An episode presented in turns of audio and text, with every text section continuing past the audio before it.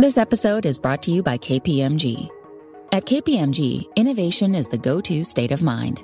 Their visionary thinkers and advanced technology help you see beyond the now, uncover new insights, and turn them into opportunities.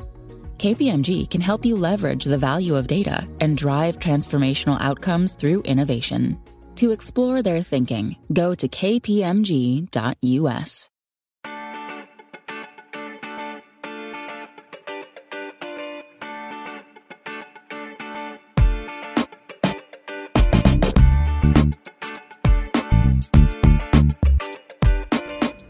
Desde el edición Mexicanos en Europa.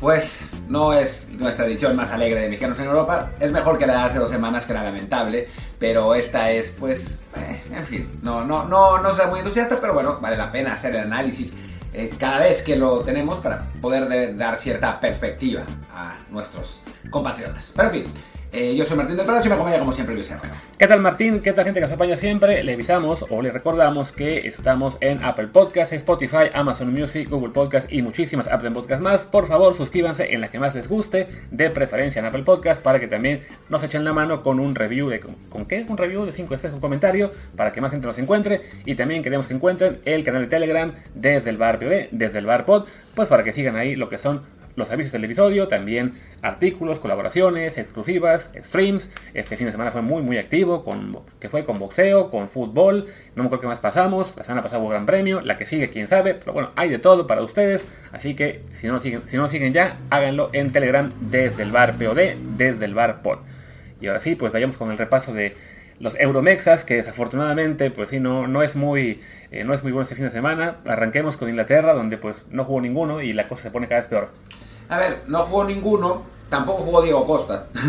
sea, tan, tanto que lloraban, ay, le llevaron a Diego Costa, Raúl, para que, para que lo sustituyera. Pues Diego Costa lleva nueve meses sin jugar, es obvio que va a tardar en, en ponerse bien. Y además era un partido que pues, casi que mejor que no lo jugara Raúl porque el, el Wolves prácticamente no pudo atacar y perdió 3 a 0 con el City. Y ya su técnico, Bruno Lage, está en serios problemas. ¿eh? Se habla de que, de que Wolves está ya... Eh, más bien Jorge Méndez está ya asesorando nuevos candidatos y a mí no me sorprendería nada que volviera Nuno Espíritu Santo.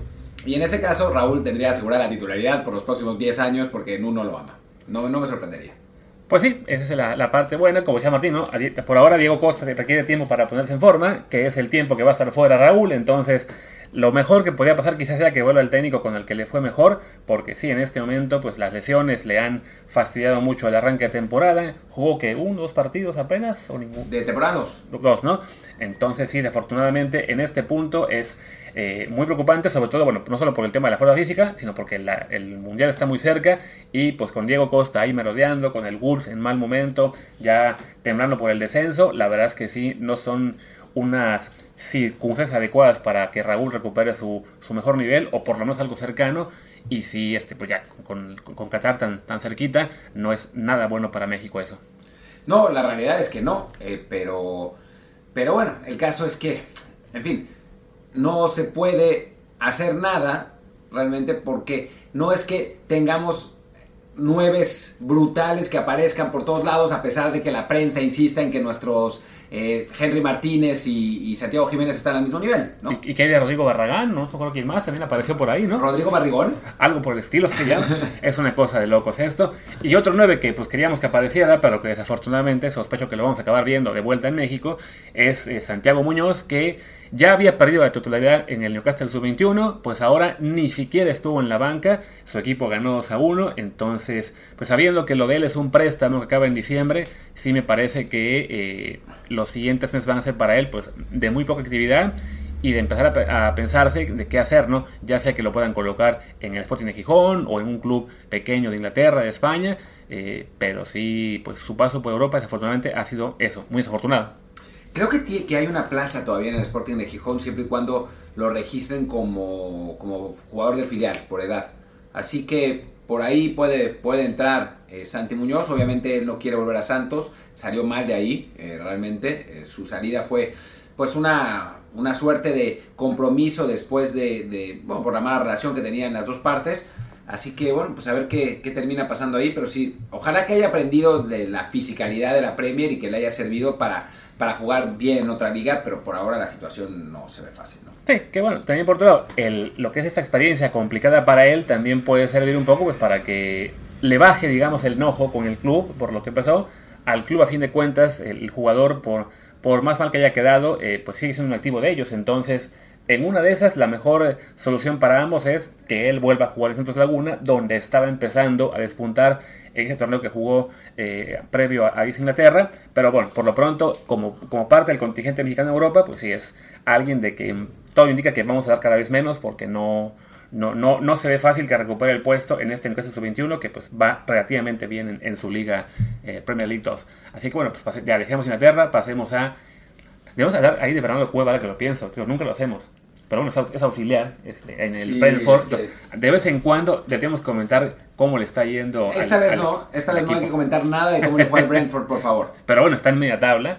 Y eh, lo, lo que él hace es parte eh, importante de que ese club ahí ande. Pero sí, no vamos a hablar esta semana de cómo le fue, eh, porque no jugó, me parece. No, no hubo ahí nada de actividad. No, no, no, no tuvo partido el Brentford. Pero bueno, pasemos al Italia. A Italia, donde, bueno, entró, entró finalmente Johan Vázquez al medio tiempo por el, eh, iba a decir rumano, pero no, georgiano Lokochvili, cuando su equipo iba perdiendo 2-0. 3-0. 3-0 ya. Y bueno, Johan más o menos, eh, pues ahí se logró adaptar. Es que el partido, ¿no acabó 4-0 el partido? Según yo sí, pero aquí solo pasó un 3. Sí, por eso de pronto me sacó de onda. Según yo había acabado 4-0 a favor del, del Udinese, pero... Del, del- sí, eso, contra el Cremonese, pero a final de cuentas, sí, 4-0. No sé por qué, en qué página es esta que no tendremos que utilizar En, nunca en más. Soccer, Soccer Way. Soccerway, Quitaron sí. el gol. Quitaron el cuarto gol de, de la Lazio, pero sí, acabó 4-0, a Johan lo amonestaron. Eh, pero bueno, que haya reaparecido ya es una, una buena señal, que con él su equipo no se ha llevado otros tres goles, pues también está bien. Vamos a ver qué termina pasando, pero, pero bueno, tampoco es que nos pongamos, nos, nos podamos poner a celebrar porque su equipo perdió 4-0 y el juego 45 minutos. Sino que en Twitter vi que algunos lo reventaban de que ah, está jugando horrible, está jugando muy mal, ya que se regrese. A ver, pues, evidentemente cuando te, cuando te se come un 4-0 es complicado que alguien diga que jugaste bien, más allá de que entraras al medio tiempo. ¿Eran italianos o mexicanos? Eh, más mexicanos que italianos, así que ya da igual, ¿no? Pero sí creo que además, eh, incluso si jugó bien, este, sobre todo por la gente que está sufriendo de que, ay, es que en Italia le va mal a los mexicanos, debería irse ya de ahí. Es, a ver, gente, no sean impacientes, ¿no? Yo sé que muchos lo vemos también de repente en clave mundial, de que pues, lo veíamos como un posible titular y en este momento claramente no lo va a hacer. Eh, creo que aún queda ese ligero riesgo que no vaya, pero lo veo muy ligero ese riesgo. Pero a fin de cuentas, pues para Johan Vázquez, lo que importa ahora mismo es que se siga curtiendo, que siga formando.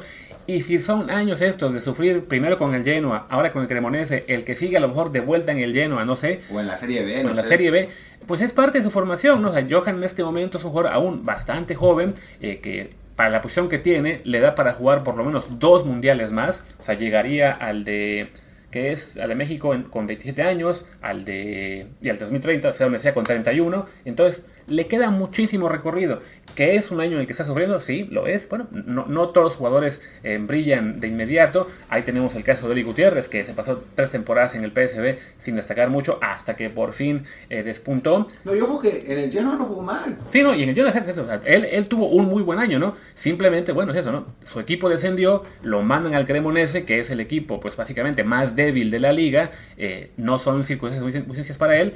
No sé por qué fue, digamos, mejor que además, lo suyo fue lo que se, se resolvió muy rápido, ¿no? Que lo mandaron al Cremonese, creo que como a la semana de que abrió el mercado. Quizá fue ahí un poco de pre- pre- precipitación perdón, de parte del Genoa por sacarlo, o de él por saber dónde iba a jugar y no estar preocupado por eso, empeño mundialista. Bueno, por la razón que sea, es un año complicado y se vale seguir diciendo cada vez que juegue si lo hizo bien o mal, pero ya cuando se vuelve la gente un poco loca de que no, que se regrese porque está todo mal, dice, no, tranquilos. Sí, más bien, ¿no? O sea, es un- una situación complicada del equipo. Lo ideal sería que como con el Genoa él brillara dentro de la situación difícil, pero bueno, no siempre se puede, ¿no? Y también asumir que no todos los mexicanos van a triunfar siempre, ¿no? O sea, es que esa es también la otra, ¿no? O sea, a veces como que suponemos que Johan Vázquez va a ser lo mismo que Héctor Moreno cuando se fue y quizás no sea lo mismo, ¿no? O sea, es posible que pues que no sea tan buen jugador en el futuro, lo que no quiere decir que sea un buen seleccionado sólido, ¿no? Pero a final de cuentas, pues lo que hizo Héctor Moreno en Europa fue realmente muy destacado en su momento y pues no siempre va a poder ser igual, como no siempre va a poder ser eso de que lo que pasó con Orbelín, ¿no? Que llegue, y ahora si bien hablamos de Grecia, que llegue Orbelín Pineda al- a, un equipo español y que brille de principio, pues le costará, ¿no? Y, y- y sufrirá. Hablamos de Grecia porque en el caso de Chucky Lozano, que es el otro jugador que tenemos en la Serie A, no pasó nada. Sí, no jugó, ya ven que se perdió el partido de media semana en Champions League por enfermedad. Al final sí lo convocan al partido de ayer ante el Milan, además un juego muy importante en la Serie A. Eh, va a Politano y quizá la parte más preocupante es que en el cambio habitual de Politano al minuto 65 no es Chucky quien lo reemplaza, sino Serving. Eh, entonces al final eh, Irving se queda sin jugar puede tener que ver con bueno, el tema de que estuvo golpeado, estuvo enfermo, estuvo todo, eh, no, no estará en la mejor forma y el técnico no se quiso arriesgar a meterlo en un partido ante el Milan, que es el campeón defensor y que bueno, es un rival importante por título. Y que iban ganando 2-1. Además, pero sí, este, bueno, no, de hecho, cuando, cuando hacen el cambio de Politano Ah, iban, iban todavía 1 a 1. Pero todavía, lo, po- lo podía- sí, pero todavía lo podían haber metido después, Sí. ¿no? Ah, no, iban ganando 1-0, ¿no? Sí, no, Y justo después del cambio meten el, el empate de Giroud eh, y ya después eh, consigue otra vez la ventaja el, el Napoli. Pero bueno, muchos de los cambios sí fueron a muy al final eh, y quizá decir, bueno, que no, no es el momento para tener a un jugador que ha estado con problemas físicos, ¿no? Vamos a, esperar antes de, de entrar en histeria, pero sí, pues es siempre es preocupante que un jugador que ha sido titular relevante para su club de repente no juegue un partido. Sí, y con los mexicanos siempre hay que andar medio temblando, ¿no? Porque pues últimamente nos ha pasado entre lesiones, eh, suspensiones, cosas así. Por otro lado, eh, muy destacada eh, la titularidad de Serginho Dest. Ah, espera, que no fue titular en el Milan tampoco. No, pero sí jugó, eso sí. Ah, ya bueno, ya por por fin jugó, que además creo que fue su debut. Sí, fue su debut en la Serie A, ya desde este lateral derecho, figura del futuro, muy, muy, muy, muy, muy, muy lejano para Estados Unidos. Pero bueno, ya por lo menos debutó para ellos en este juego ante el Napoli. No sé si el gol fue culpa suya, pero yo creo que sí. Yo diría que los dos goles fueron culpa de... eh, Él cometió el penal, aunque no lo haya cometido. Le dijo a su compañero, tíralo, tíralo, derríbalo. Como, como siempre hacía desde la banca. Y después el gol de, de Gio Simeone también. Así que bueno, en fin. Así está.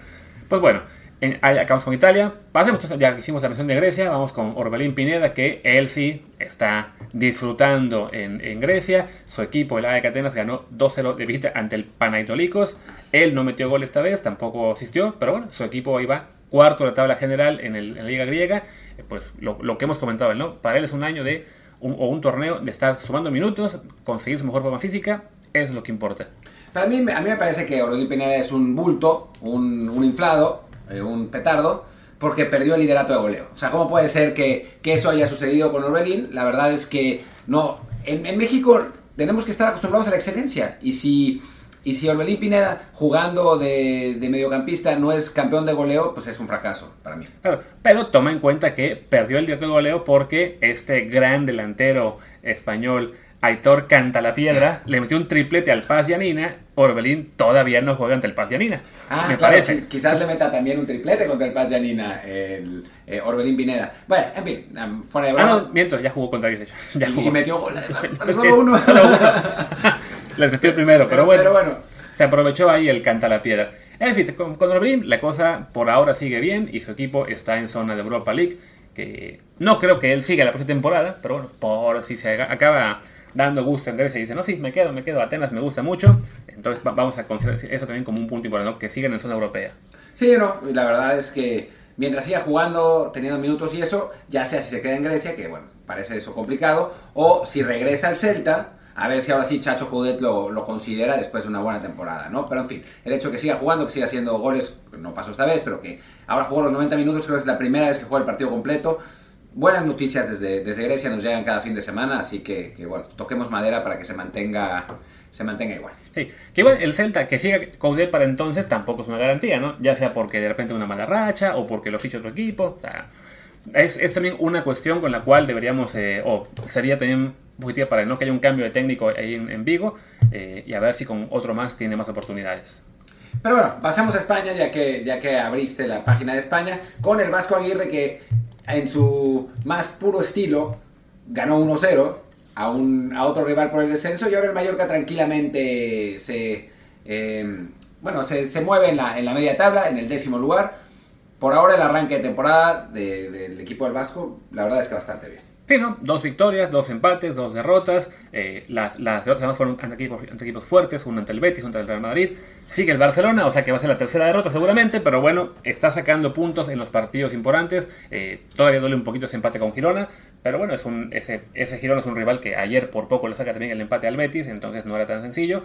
Eh, después el Barcelona le tocará al Mallorca ir a casa del Elche, recibir al Sevilla, que no anda bien, y luego visitar la Ciudad y Valencia. Entonces, bueno, es un tramo complicado a medias. no, no, no, este Valencia y este Sevilla no son lo de antes, entonces por ahí podría sacar más puntos.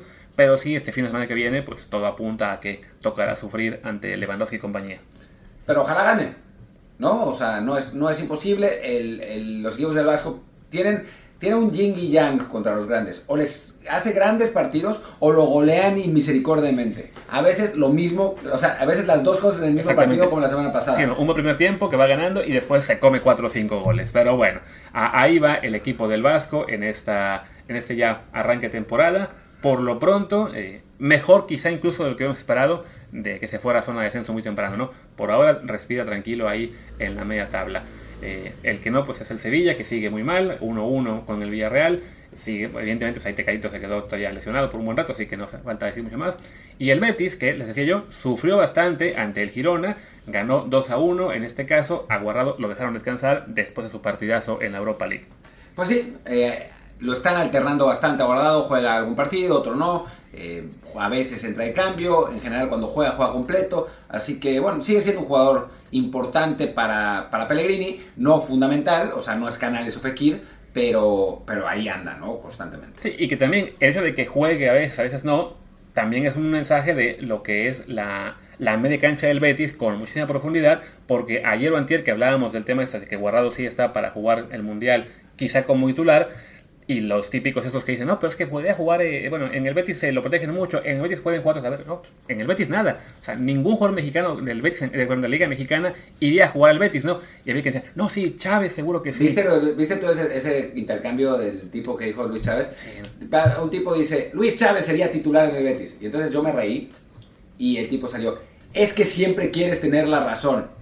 Yo le, contesté, no, te crees el dueño de la verdad absoluta. Y le digo, güey, es que lo que dijiste fue una pendejada. O sea, no, no, es que, no es que sea debatible. O sea, si me dijeras, no sé, Álvaro Fidalgo podría jugar minutos en el Betis, digo, ah, ok, bueno, va. ¿no? O sea, por ahí puede jugar. Y tengo mis dudas. Y tengo mis dudas. Porque ahí están Canales y Fekir, o sea, de entrada. Es que es eso, además, si uno conoce el medio campo del Betis, se da cuenta por qué Luis Chávez no podría ser titular. O sea... Ni banca. Ni banca.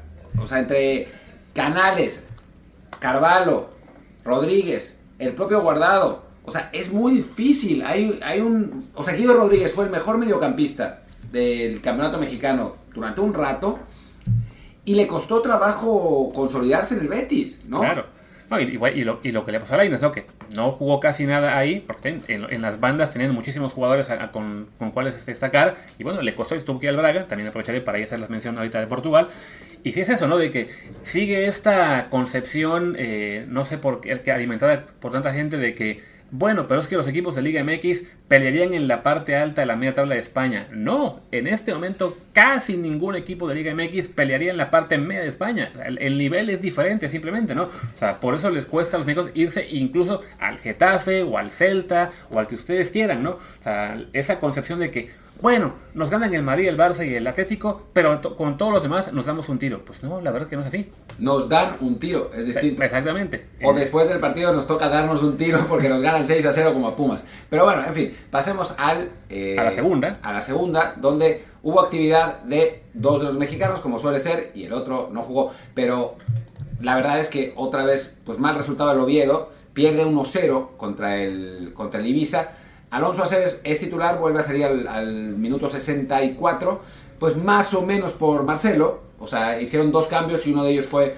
Marcelo, parece que no jugó mal, dejó el partido 0-0 a Aceves, y después entró Marcelo Flores, que fue otra vez el único que le dio un poco de creatividad a un ataque que es absolutamente chato en el periodo, ¿no?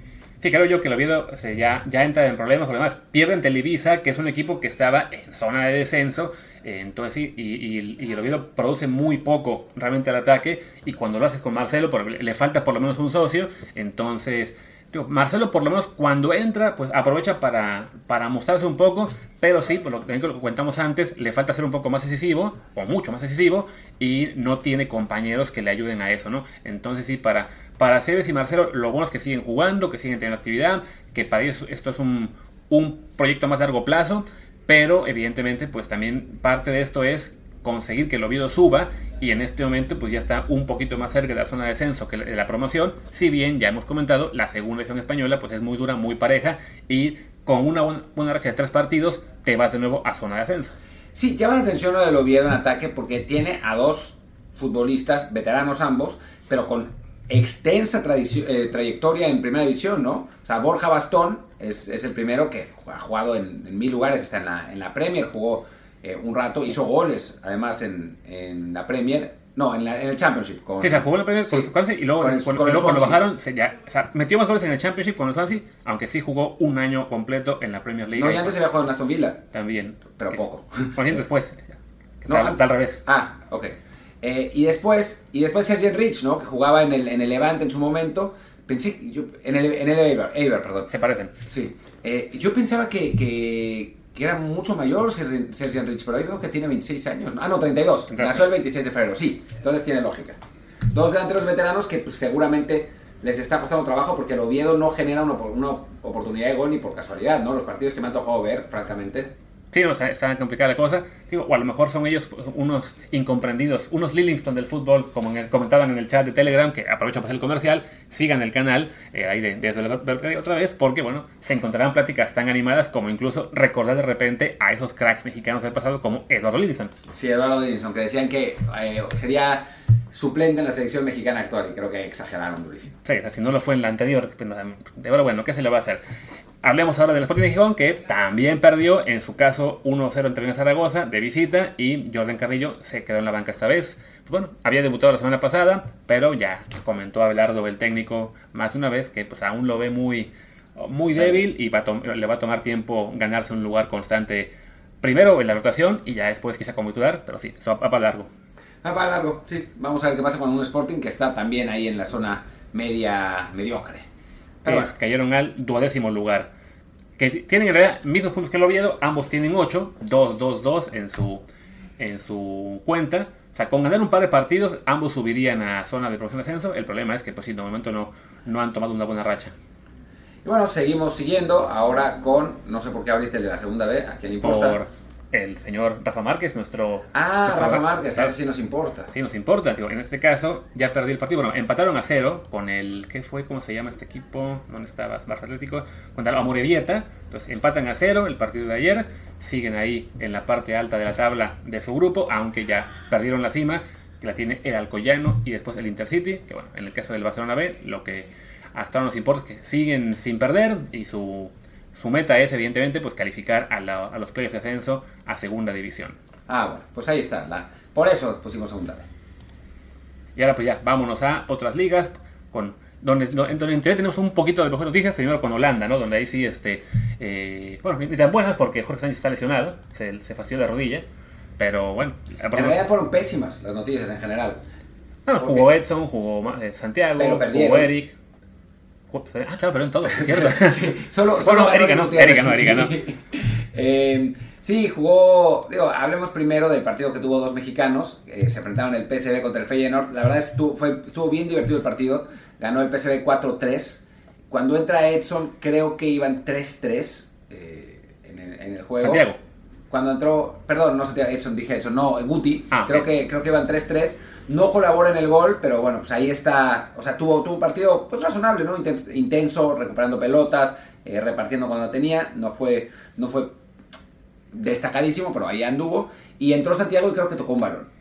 Sí, sí, no, fue un día 30 minutos. Fue un día bastante pobre para él y mira que tuvo mucho tiempo en el campo, entró al 56 por Danilo, eh, que había metido un gol en el primer tiempo y por como iba el partido cuando entró él, que ya, ya iba en ese momento 3 a 2, pues uno hubiera esperado quizá que eh, siguiera sumando a su cuenta, pero no, no logró aparecer. Eh, hubo un gol de, del turco, el capitán este de Coxo, eh, pero no, no, no fue la, tarde de Santiago. Eh, normal, ¿no? no pueden ser todas las tardes de jugar 20, 30 minutos y meter goles, ¿no? Ya, ya era, era de esperarse que tarde o temprano lo pues tuviera esto, ¿no? Un partido flojito, sin mayores eh, eh, ¿cómo se repercusiones, pero bueno, sigue jugando, ya es hasta el primer cambio del equipo, yo creo que es cuestión de tiempo para que tome el Emil puesto como titular, así que con Santiago la cosa sigue siendo algo muy optimista, ¿no? Sí, creo que tiene que mejorar fuera del área, ¿no? Eh, en el partido de, de, ayer, de antier, se notó que, que le falta en esa parte porque hasta ahora pues es un muy buen rematador, pero no contribuye mucho en el juego ofensivo del equipo, ¿no? O sea, pelea a veces en, pelotas divididas, eh,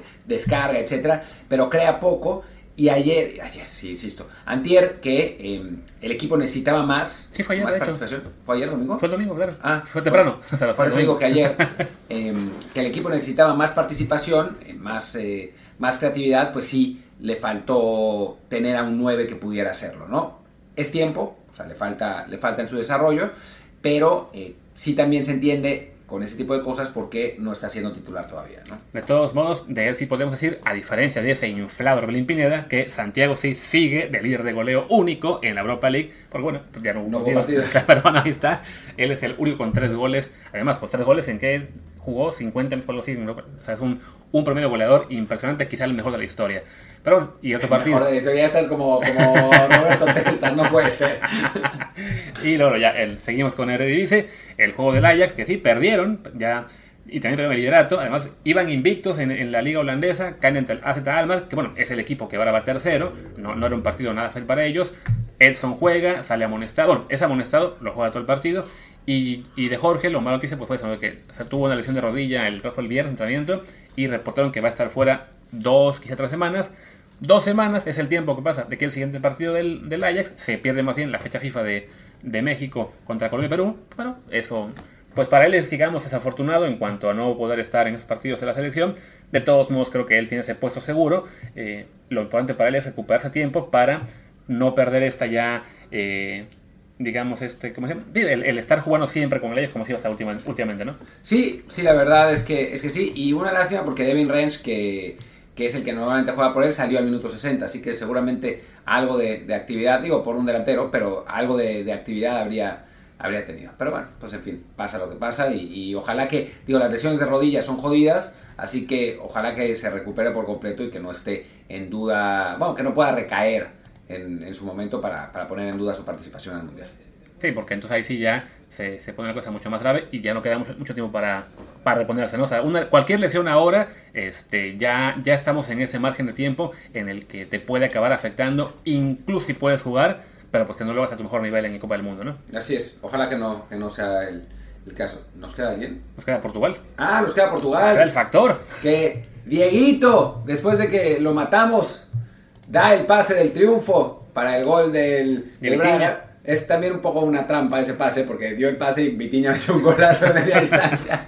Pero, pero, bueno, cuenta, cuenta como asistencia el, pase de Diego. Entra, entra a la cancha ahora sí, al minuto 70, como el partido está 0-0, difícil, eh, cerrado el, el equipo rival, y vuelven a ganar con él ahí, ¿no? O sea que ha pasado ya dos o tres veces que no es poca cosa dentro de todo, ¿no? Y esta vez sí con por lo menos algo que anotar en su palmarés eh, estadísticamente, ¿no? Sí, no, la esencia, pues sí, como dice Martín, o sea, tuvo mucho más que ver lo, lo que hizo después Vitiña con el gol, con el, con el balón, que pues, sí, la lanzó un gran disparo. Bueno, un buen disparo, también creo que el portero ahí colaboró un poquito, pero bueno, Diego, al menos ahí, este, participando en el juego ofensivo, además jugando por el centro. Sí. Esta vez ya no fue el cambio por Medeiros, sino por André Horta. Estuvo jugando pues más bien en esa zona, ¿no? Detrás del delantero, le da el pase a Vitiña, hace un buen movimiento para atraer marca, eso le deja a su compañero un poquito más espacio y suelta el disparo. Eh, de todos modos, bueno, es, es una labor eh, interesante para Diego el esta vez jugar por esa zona y que también habla pues de lo, que es su versatilidad y de que lo pueden ocupar por más de un lugar en el partido, ¿no? No solamente por banda derecha, también por,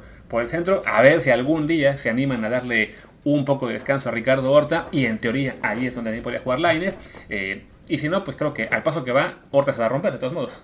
Porque juega todos los minutos de todos los partidos. Pero quizás Laines termine jugando por el centro y eso creo que nos beneficia a todos. Porque yo también pienso que, que Laines, su mejor posición es detrás del 9. No, no jugando tan pegado a banda. Ya en el Braga no jugaba así, pero en el Betis lo, lo querían de extremo puro y eso no es exactamente lo que, lo que él mejor sabe hacer. Así que bueno, bueno, vuelve a participar, que eso es lo importante. Vuelve a aportar, que es aún más importante Y ahora pues viene el, parón, la, la, fecha FIFA, y seguramente con México tendrá bastantes minutos. Sí, y además en el tema de jugar por el centro con el, con el Braga, pues su rival sería André Horta, que al menos en, cuestión de minutos de regularidad, no es ni de cerca lo que es Ricardo Horta para el equipo, y quizá incluso está un poquito por debajo de lo que ha hecho últimamente Yuri Medeiros. Sí, también, o sea, es, es posible que que termine ganando el puesto. También André Horta tiene funciones defensivas que Diego no puede cumplir. Así que, pues vamos a ver cómo, cómo termina eh, modificando Artur Jorge, el, el, técnico del Braga, pero ya le volvió a dar oportunidad y ya volvió a jugar. Así que todo bien con eso. Sí, que después del, miedo que nos dio por ver que en, dos partidos no tuvo actividad, eh, eso sí nos, eh, pues es un, es un alivio para nosotros. También un alivio ver a Alcántar, que jugó con el equipo B del Sporting de Lisboa, ganaron con un gol suyo, le dieron aparte el MVP del, partido, entonces pues bien para él, una semana en la cual contribuye con el filial para ganar con un gol y recordemos estuvo entrenando con el primer equipo de cada Champions League, aunque al final se quedó fuera de convocatoria.